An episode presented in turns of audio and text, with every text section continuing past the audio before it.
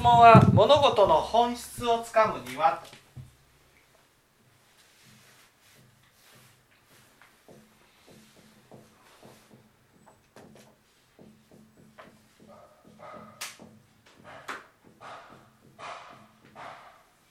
ね、本質をつかむにはどうしたらいいかと、ね、本質をつかむには、ね、どうしたらいいと思います？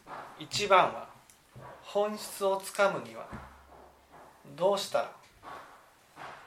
客観的に物事を見る力ですかね。本質をつかむにはどうしたら？どうしたらいい？本質をつかむには。幅広く見る力ですか？もうこことなったらもうそこしか見えないですから。本質をつかむ力。つかむには。清盛さん本質をつかむにはまあでも観察でしょうかね。観察本質をつかむには。お母さん。本質をつかむには。本質をつかむ。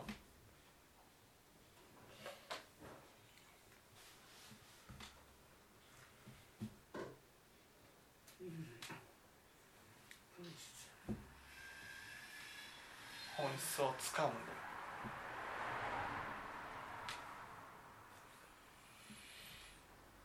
本質をつかむ。本質をつかむ。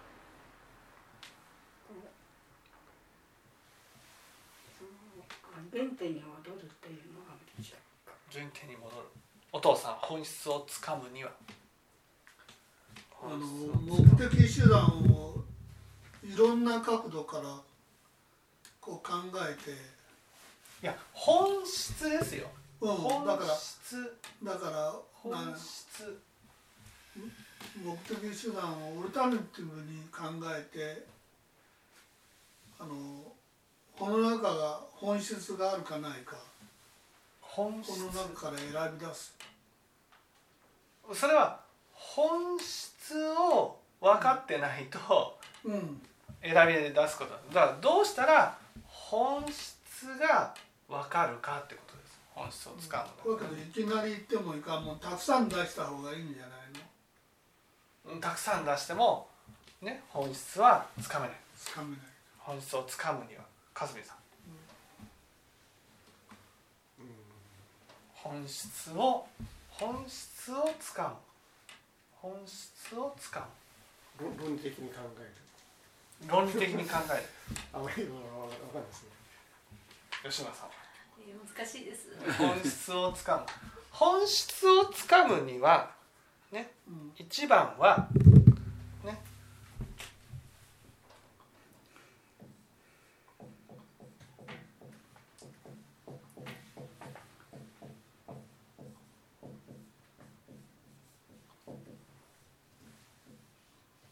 ね。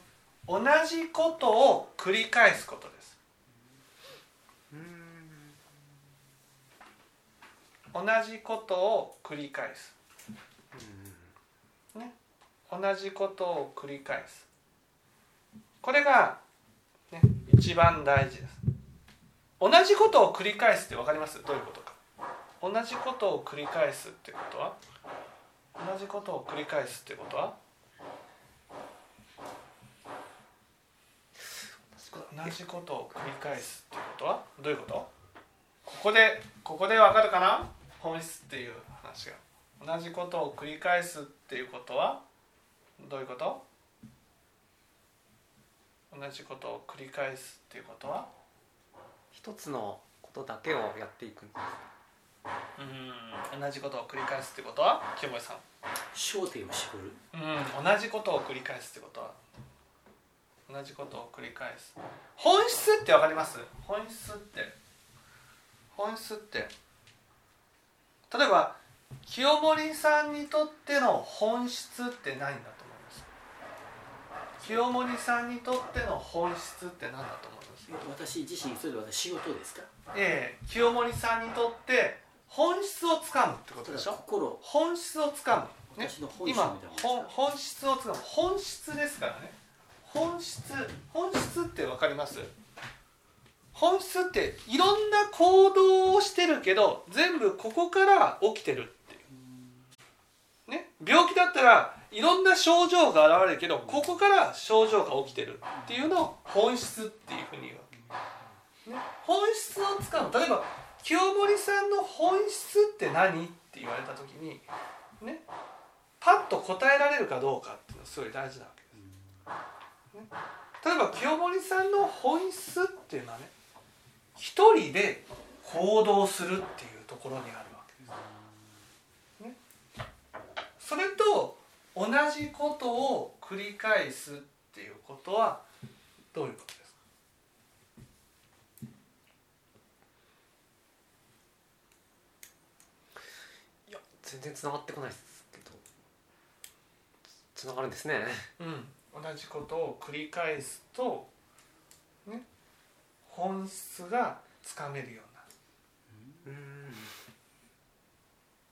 これを実践すればということですか？同じことを繰り返すことを実践すれば。同じことを繰り返すっていうのはねこれをこの言葉には受け取り方がすごいたくさんあるんですよ。幅がありますよね幅がある。それをちゃんと本質をつかむように理解できてるかどうかっていうことですよね。うん。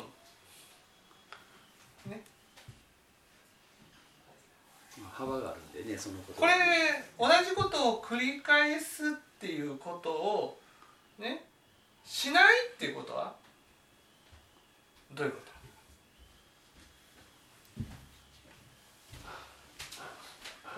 と？いろんなことをやるってことですね。うんそうそう。同じことを繰り返すっていうことをしないってことは新しいもの。あ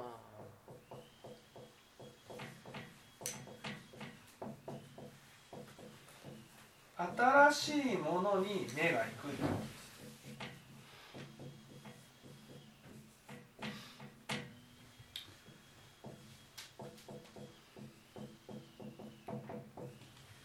ね、新しいもの新しいものに目が行く、ね、新しいもの新しいものに手を出す。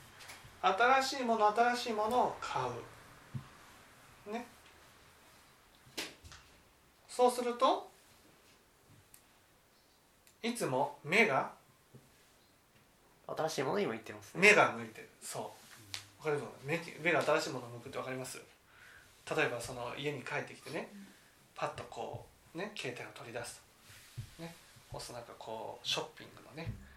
ね。あこの服いいな。この服いいな。この服いいな。この服いいな。っていうふうに新しいものをを探してるっていうのが新しいもの新しいもの。カタログをこうっていうことで眺めながら楽しむとか。旅行とかねこの旅行いいなあの旅行いいなっていうふうに見る、ね、こういうのが、ね、同じことを繰り返すっていうことじゃないっていうことなんです、ね、同じことを繰り返すっていうことはどういうこと？じゃあ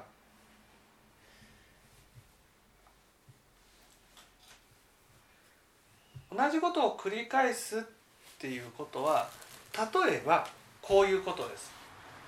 で持っている服を、ね、ちゃんと着れるものだけにする、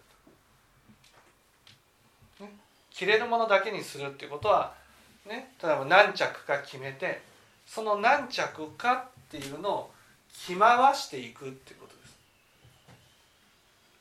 す。ね、それを繰り返していくとどうなるか。それを繰り返していくとね新しいものに目がいかなくなるんです。ね、なんでか。服の本質は？服の本質は？服の本質は？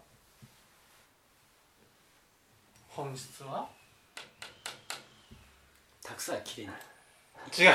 本質本質はちゃんと着てあげることにあるわけですところが新しいもの新しいものに目がいくっていうことはねいわゆるそれを所有したい自分のものにしたい、こういうところに目がいっているってことなんですだけど大事なのはね買ったらちゃんと着てあげなくちゃいけない。ねちゃんと使ってあげなくちゃいけない。ちゃんと使うために物を買う。ちゃんとねそれが本質本質っていうのはねわかりますかね？この場合頭の中で思い描いている世界と現実の世界があるわけです。ね、その現実の世界をちゃんと生きるっていうことが本質をつかむためにすごく大事なわけです。ね、頭の中の世界で生きてるわけ。例えばねね自分のイメージを崩さないために人に会わないという人っているでしょ、うん人に会わなければ自分のイメージで崩れないでしょ自分のイメージが崩さないために人に会わないっていう人はね人に会わないことによって自分の生活の中に人がいないっていうことに気づいてないわけですよ。ね、自分のイメージがイメージなんていうものはね自分のあくまでも思ってるだけであって現実じゃないじゃないですか。その現実この現実を生きていかなくちゃいけない例えばお金がたくさん欲しいっていう人がいるでもお金がたくさんあっても自分の生活が何か変わるわけじゃないわけ。本質から言ったらね自分にとって必要な分だけのお金があればいいんです。この同じことを繰り返すっていうのは物事をもっとシンプルに考えていくってことなんです。ね、生活をシンプルにしていくってことなんです。シンプルにすると同じことの繰り返しだっていうふうになるんです。毎日が。例えば朝起きて、ね、トイレに行ってご飯を作ってご飯を食べて仕事に行ってそして帰ってくる。帰ってきたらまたご飯を作ってご飯を食べてそしてお風呂に入って寝る。同じことですね。毎日が。毎日が同じことだけど、ね、それが私にとっての本質なんです。ところがねそれを繰り返してくるといやたまには外食をとかたまには旅行をとかっていうふうになる、ね、でもそれは本質から目をそらしてるってことになるんです。本質は毎日が同じことの繰り返しってここをいかに幸せで充実した楽しい毎日に変えていくかっていうことが大事なわけです。それはこの毎日をちゃんと生きるっていうことなんです。ね、本質を見抜くっていうことは物事をシンプルに考えるようになるってことなんです。シンプルに、例えば毎日同じことを繰り返しながら私は何をしてるんだろうかっていうことを考えるんです。何を考えてるんだろうか。何を思ってるんだろうか。っていうことを考える。それが本質なんです。でもそれは同じことを繰り返さないとわからないんです。新しいこと新しいことに目が移ってるとね自分は毎日何ねいわゆる何を考えてるのか何を思ってるのか何をねしてるのかっていうことに気づかないまま、ね、時間が過ぎていく。例えばね同じことをシンプルにして毎日を過ごしてみたらね。多分ね岩井君だったらあれ？物がなんとなくねボロボロになってるなっていうことに気づくと思う、そうするとあボロボロになるってことは？ボロボロになるっていうことは？ってことボロボロになるっていうことはね自分を見てないってことなんです。うん。見てるのは？周り。そう周りの目なんです。そればっか気にした毎日をしてるってことなんです。うんそればっか気にした往診して往診をしてるってことなんです。それは毎日毎日毎日そればっか気にして生きてるんです。あそこは認めざるを得ませんね。ね。でもそのことにうん。気づいてない。気づいてないですか気づいてたら質問がどうしたら、ね、人の目を気にせず、ね、自分を大事にできますかっていう質問になるはず。でも今日は本質をつかむ。本質をつかむ。本質をつかむっていうことはねシンプルに変えていくってことなんです。シンプルに変えていくっていうことはね人からどんなに評価されたって私の生活が何か変わるわけじゃないんです。うん。例えば私だったらこう YouTube をやってる。ね。その YouTube でね。えーそのあー聞いてる人がね1億人を突破とかってなったとしてもね。私まあもちろんそのね。ココマーシャルしてたら収入は入りますけどそうなったからといって私の毎日の生活が何か変わるわけじゃないわけ。うん例えば岩井君が素晴らしいお医者さんになったとしてでも仕事を離れた家の生活が何か特別変わるってことあると思いまそこまでないと思いますけど。すない、ええ。そう。そうなんですよ。何か私たちはね頭の中だけで人から評価されたらね素晴らしい人間になれると思ってるけど本質を掴んだら私って何にも変わんないんです。何にも変わない。みんなからチヤホヤされたとしても評価されたとしてもすごい先生になったとしても私の日常が大きく変わることはない。日常っていうのは朝起きてご飯を作ってご飯を食べてねせ洗顔して行く帰ってきてご飯を作ってご飯を食べてそれを作ってくれる人がね奥さんができれば作ってくれる人ができるかもしれない。でもその生活が大きく変わることはない。たとえ仕事を辞めたとしても大きく変わることはない。うんそこが私の本質なんですそういうことを繰り返しながら私は何をしてるのかっていうことを考えていくことが本質をつかむために大事なんです。それが分からないから聴聞するんです本質をつかむのが分からない。でもそのためにはまず自分がシンプルにね生きることから始めないといけない。シンプルに生きるっていうことはね同じことの繰り返しをしていくってことなんです。お母さんだったら同じ毎日を繰り返していくっていうことを通して自分の心の変化とか心がどう動くかの動くかとかね。なんでこんな気持ちが起きるのか、ね、それが新しいもの新しいものに目がいっていたらね自分の心の変化に気づくことはない。いやいっつもね私たちは同じことを考えて生きてるんです。何にも変わることなくね10年20年生きていくんです。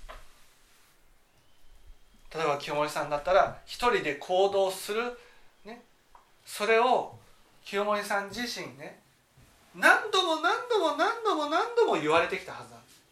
何度も何度も何度も何度も言われてもそれがいやなんで一人で行動してしまうんだろうっていうふうに一人一人のね行動してしまうんだろうと思うことなく毎日を過ごしてしまってるんです。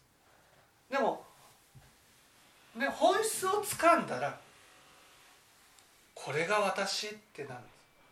これが私ってなったらねで私にとって家族っていらないじゃんってなるわけ。一人で行動してるなら。ね。親子もいらないじゃん。親もいらないじゃん。子供もいらないじゃん。奥さんもいらないじゃん、ね、それは違うよねって仏教を聞いてるんだから。仏教を聞くっていうことはね人と人とのつながりを大事にしていくって教えじゃないか。あれ？じゃあ私ってね人のことを考えね考えないで生きてるのは何だろう？なんでだろう？そうやって考えていくのが本質をつかんでいくってことなんです。ね、例えば岩井君だったらなんで人の目を気にするんだろう？なんでなんだろう、ね、朝おもうシンプルになったらね毎日毎日ね人の目ばっかり気にしてる自分がよく見えますよ。うん。もうだってそれぐらいしかやることないもん。同じことを繰り返すとね同じことに目がいかなくなるから意識しなくなるから。そうするとねシンプルにいつも自分が思っていることが見えるんです。なんでだろう？なんでこんなに人の目を気にして看護婦さんの目を気にしている？これって昔もそうだな。今もそうだな。未来も多分そうだな。これが仏教なんですあこれが私。人の目を気にしてずっと生きてるのが私。ここに気づく。これが本質をつかむってことなんです。うんうん。でもそれを気づくためにはおんな同じことっていうのは新しいもの新しいものに目をいくことをやめないとうん。見えてこないんです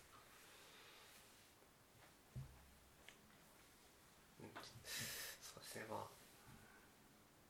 すごくよく分かったんですけど具体的にどうしたらっていうのがうん、うんそこまで分かんないんですよね。具体的にどうしたら具体的にどうしたらって言ったらねぐね具体的にどうしたらって言ったらそれは毎日毎日繰り返していることってありますよね。ありますあります。毎日毎日繰り返していることに、ね、それを大事にするってことなんです大事にするっていうのを意識するんです。意識する。はい。ね意識する。そうするとね例えば目の前の患者さんを大事にしないといけないって思えるとね、はい。自分の頭の中で看護師さんを目がいってるってことに気づく。あいかんいかん。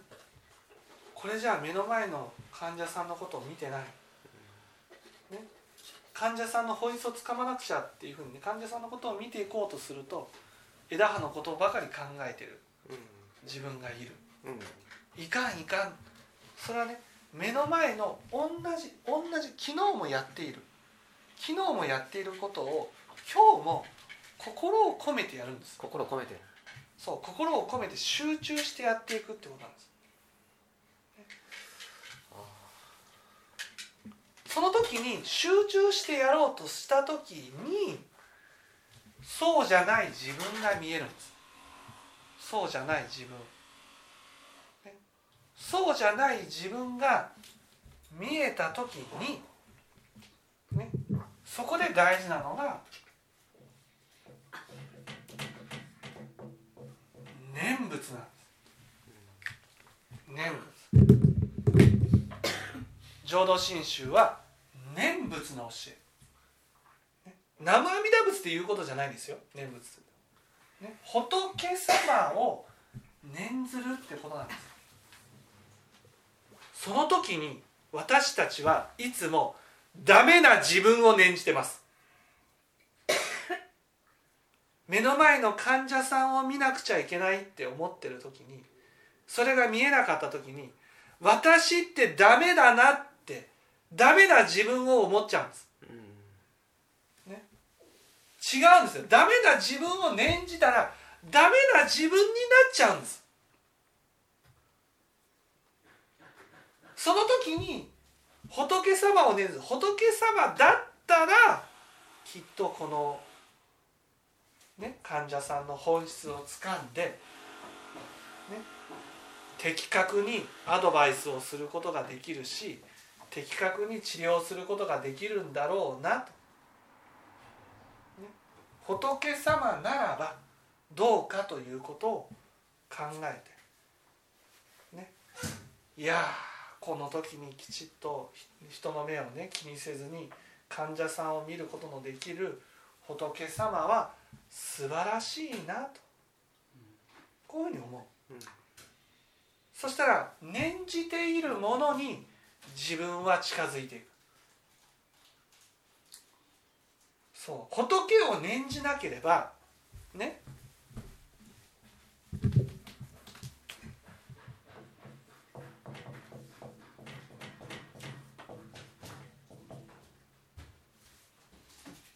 ね。ダメ人間を念じちゃうんです。うん。念。念。ダメ人間になっちゃうんです私たちはね自分ができてないこのできてないできてないっていうねできてない時にそれをダメだと思う癖がついちゃってるんですよ。うん。こんなことしちゃダメだ。こんなことするのはダメな人間だっていうふうにね。そういうふうに考える癖がついてるんです。例えば自分の思うようにできなかった、ね、思うようにできなかったっていうことはねこうしたらいいっていうことをねね思ってるからなんです。それは仏教で言うと善っていうものなんです。善。善。例えば患者さんの本質をつかんでやりたいっていうことはこれは仏教で言ったら善。善を実践しようとするとね当然善が身についてないから、ね、できない自分が見えるわけです。本質をつかんでない自分が見える。その時に普通の流れからするとね善ができないから自分はダメだ。ああ私ってダメなんだ。ダメなんだっていうことを念じる、ね、念じたものに近づくからいつまでたっても本質をつかむ人間になれずにダメ人間ばっかりを思ってしまう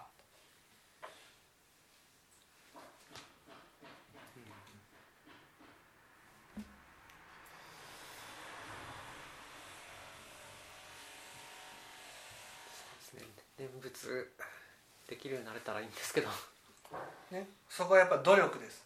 努力で。努力努力っていうのはね自分の中でこういうのができてないなとできてないなってなったら、ね、できてない、ね、きっと仏様だったらこういうことをきちっとできるんだろうなと、ね、できるんだろうなできる人間は仏様のような人なんだなってじゃあできない人は？できない私は？ダメ人間ですえ？ねできない仏様じゃなければあダメ人間。できない私は。できない人間。できないものは？ね。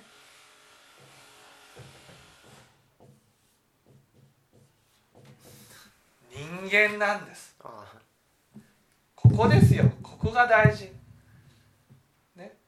その岩井君の中にはね素晴らしい人間とダメな人間っていう区分になってるんです。うん素晴らしい人間に対して自分はダメだ。素晴らしい人間に対して自分はダメだっていうことばっか考えちゃってるんです。ね。でもそうじゃなくてね素晴らしいのは仏様。そしてできない私は普通の人間。仏様から見たらねあんな腕の立つ人も私も同じ。そう同じ人間なんだっていうことなんです。ここが大事なんです。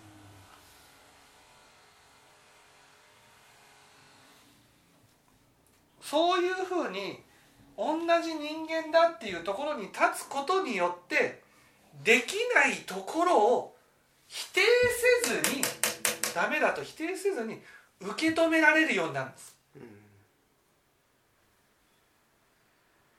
例えば人の目をあり気にしている自分だな、ね、曲がった松は曲がった松だなと、ね。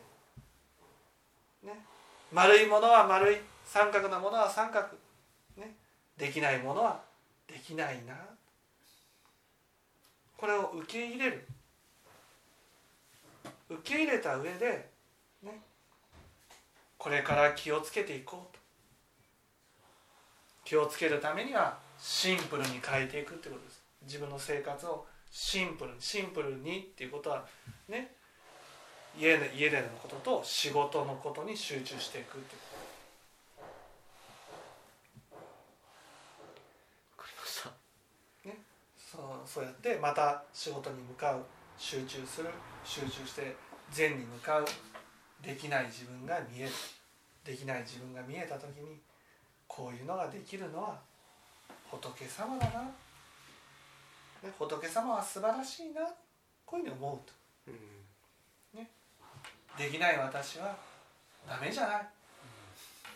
できないのは仏じゃないんだから。仏ってね人にあらずって書いて仏ですから、うん。仏じゃないってことはあらずのあらずだから人だと。全ての人はね仏様のような存在か人かなんです。それだけ。どんなに悪人でも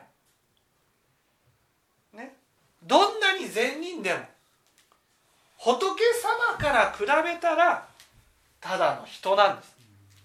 そういうところに立つ。私たちはね人を差別してるんです。そのね差別が人の目を気にすることになるんです。あの人できてる人かな？私もできてると見られるかな？そんなことばっか考えてるんです。人をねできる人とできない人に分けてるんです。違う、みんな同じ人だと見てあげたらいいんです。そのためにはね私の中に仏様を持つことなんです、ね、仏様と比べたらできる人もできない人も善人も悪人もただの人。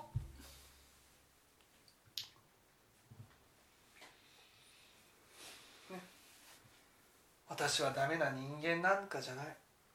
ただの人なんだ。ただの人ねそんな私が仏様を念じていけば本質をつかめるような仏様を念じていけばね念じているものに近づくから仏様のようになれ。る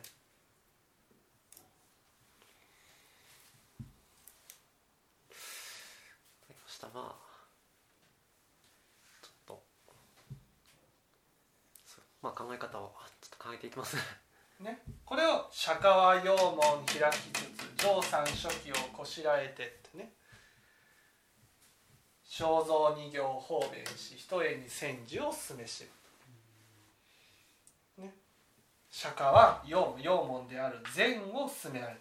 お釈迦様は念仏が大事なんですね。念仏ね仏教っていうのは念仏の教えなんです。でも念仏をするには善をしなくちゃいけないんです。善を。善。善をすると私たちはね上三書記をこしらえて上三書記っていうのはね上三っていうのはその自分のね善をやるとできない自分が見える。そのできない自分が見えた時に心を散り乱して受け取ろうとしない。だってダメだと思っちゃうから。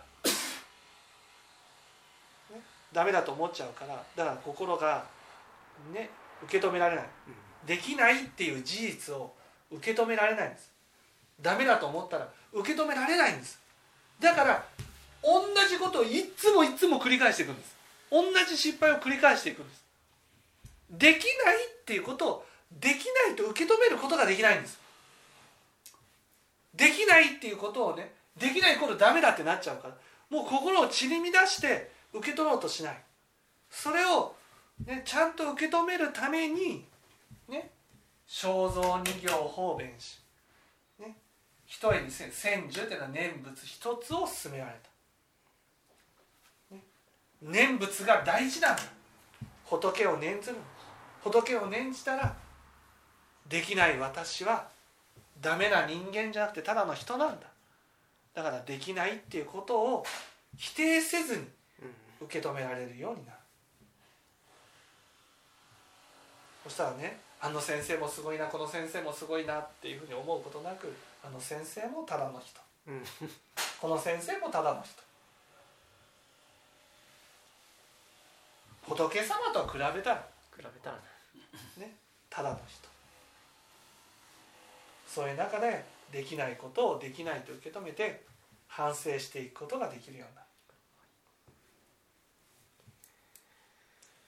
これ念仏はあの意識していくしかないですもう念仏はね意識する。念仏そう今日の思い出だからいかんいかんこうここでダメダメって思うとしたらいかんいかんね私たちはこうダメな私っていうのを見ちゃうんです。